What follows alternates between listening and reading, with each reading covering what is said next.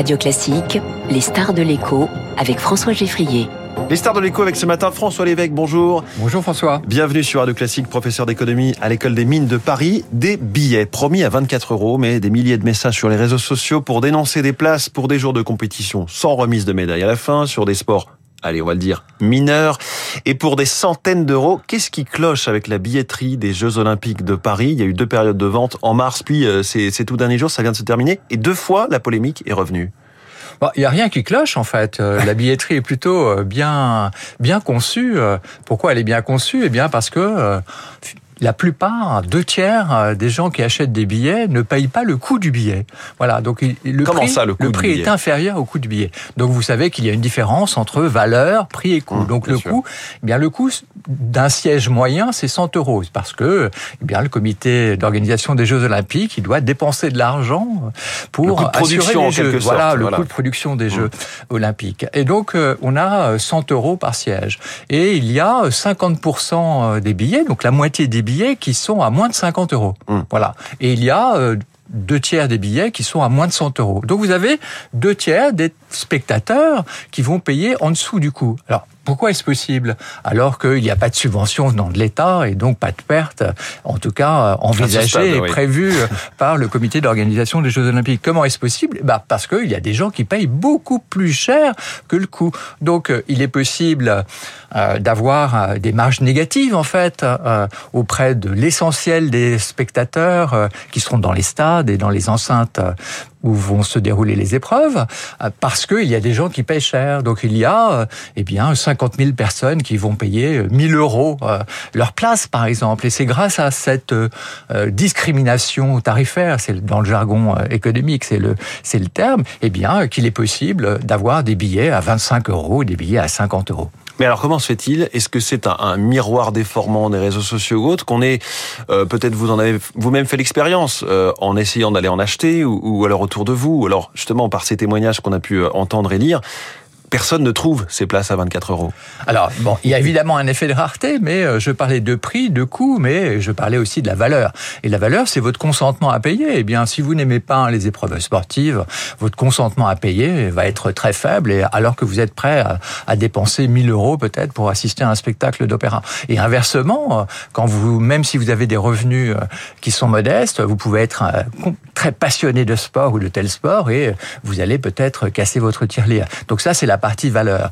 Et voilà. C'est intéressant déjà, ça, ça veut dire que il y a ce prix psychologique, euh, ce que les, les, les, spectateurs potentiels étaient prêts à dépenser. Ils ont tendance à ne pas voir les JO comme du grand spectacle, quelque chose d'unique, comme d'être en carré or pour euh, le concert d'une rockstar. Voilà, et effectivement, euh, Beyoncé a fait le plein euh, du Stade de France. Hein, et, et, quel est le prix du billet? Le prix du billet, eh bien, le moins, le, le billet le moins cher, c'était 80 euros. Mmh. et donc vous êtes très très mal placé, vous êtes debout et vous payez 80 euros. Mais il y a voilà. Et donc, par rapport à, un événement sportif, les, les JO, eh bien, ont prévu justement un transfert des personnes qui achètent leurs billets très très cher pour faire en sorte qu'il y ait des billets à 25 ouais. euros euh, ou à 50 euros. Il y a peut-être une perception de, de, quasiment un droit d'assister à ces JO comme un service public quelque part? Oui, voilà, c'est ça. Mmh. Et on oublie aussi quand même qu'il y a la télévision et qu'on ouais. peut être téléspectateur et qu'on est téléspectateur en France des JO gratuitement. Est-ce que la phase de revente des billets qui s'ouvrira dans quelques semaines ne va pas révéler l'ampleur des achats faits un petit peu par spéculation. J'achète au cas où pour des choses qui ne m'intéressent pas forcément, je les revendrai très cher le moment venu? Non, parce que là, je, les choses sont bien contrôlées. C'est-à-dire que la plateforme, qui est euh, d'ailleurs gérée euh, et qui est conçue euh, par le comité d'organisation des Jeux Olympiques, eh bien, ne permet que de vendre son billet au coût, au prix auquel le billet a été acheté. Mmh. Et donc, les, évidemment, on peut penser qu'il y aura des plateformes parallèle oui. mais le, le, marché parallèle, je pense, va être va être assez rapidement dénoncé hein, oui. et, et, fermé. Donc, j'ai pas de j'ai pas de de grandes inquiétudes là-dessus. En tout cas, pour, pour clôturer le sujet, euh, vous diriez que ces JO ne sont pas cette cash machine éventuellement fantasmée Mais non, pas du tout. Euh, c'est plutôt euh, vraiment, comme le slogan le propose, des Jeux inclusifs et euh, il y a le comité d'organisation des Jeux olympiques a prêté attention à ce qu'il y ait des billets qui soient vendus mmh. à 25 euros et, et, et, à 50 euros. Alors François Lévesque, autre grande actualité cette semaine, ce sont ces négociations à Paris visant à lutter contre la prolifération du plastique, composant qui est partout dans notre quotidien, y compris là autour de nous dans ce studio, mais partout aussi sous forme de pollution dans les cours d'eau, les océans, voire dans notre alimentation, donc dans notre corps. S'il y a négociation, c'est qu'il n'y a pas de consensus pour s'en débarrasser. On sait que les projections sont que ça peut encore doubler, voire tripler euh, d'ici quelques années. En fait, c'est simplement un enjeu économique crucial et donc des négociations forcément tendues. C'est un enjeu économique et puis euh, c'est surtout une dimension internationale qui n'est pas forcément euh, bien perçue. Euh, pourquoi? Parce que contrairement au gaz à effet de serre, eh bien les problèmes de pollution de plastique sont essentiellement des problèmes locaux et nationaux. La dimension internationale, elle existe, mais elle est quand même moins prégnante. Et donc le traité international va avoir plus de mal à faire sa place, alors que le précédent pour les émissions, il a, il a mis plus d'une dizaine d'années. Alors la dimension internationale est présente euh, sur les plastiques, surtout sur les microplastiques, c'est-à-dire que les bouteilles, euh, les bouteilles de Coca-Cola euh, vides sur une plage, eh bien c'est un problème local, ou plutôt sur les trottoirs ou dans, dans les villes. En revanche, les microplastiques, eh bien c'est le plastique qui va dans l'océan et ces, ces microparticules. Et donc là, la dimension internationale, elle est qu'on a une pollution de l'océan et avec les courants marins, les microplastiques vont partout. Mais euh, il est important de savoir que vous avez cinq pays euh, qui euh, sont responsables de la moitié de la pollution de des océans par les plastiques. L'Indonésie, la Chine, la Thaïlande, les Philippines, le Vietnam. Mmh. Voilà. Et donc, et donc on n'est pas non plus dans la même configuration que pour la le traité pour réduire les émissions de gaz à effet de serre, parce que là, il n'y a pas non plus de, de, de responsabilité historique. C'est-à-dire que le mouvement, la pollution, la, la production et la consommation de plastique est relativement récente et donc euh, il n'y a pas de charge de responsabilité euh, des pays euh, riches du fait du, passé comme les pays riches ont hmm. pu, notamment avec le charbon, polluer l'atmosphère. Enfin, il y a une deuxième dimension internationale, c'est le commerce international.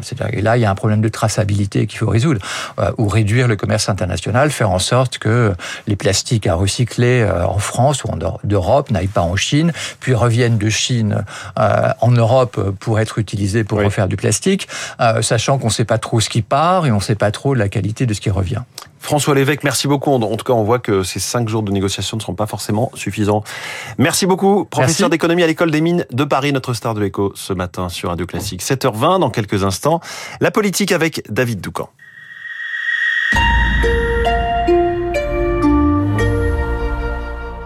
L'entrepreneuriat, un défi au féminin. Bold by Veuve Clicquot donne une voix aux femmes qui osent. Chanty Bayrel, bonjour. On vous surnomme la Bisqueen. Vous êtes à la tête de Chanty Biscuit, une entreprise qui compte désormais 15 salariés.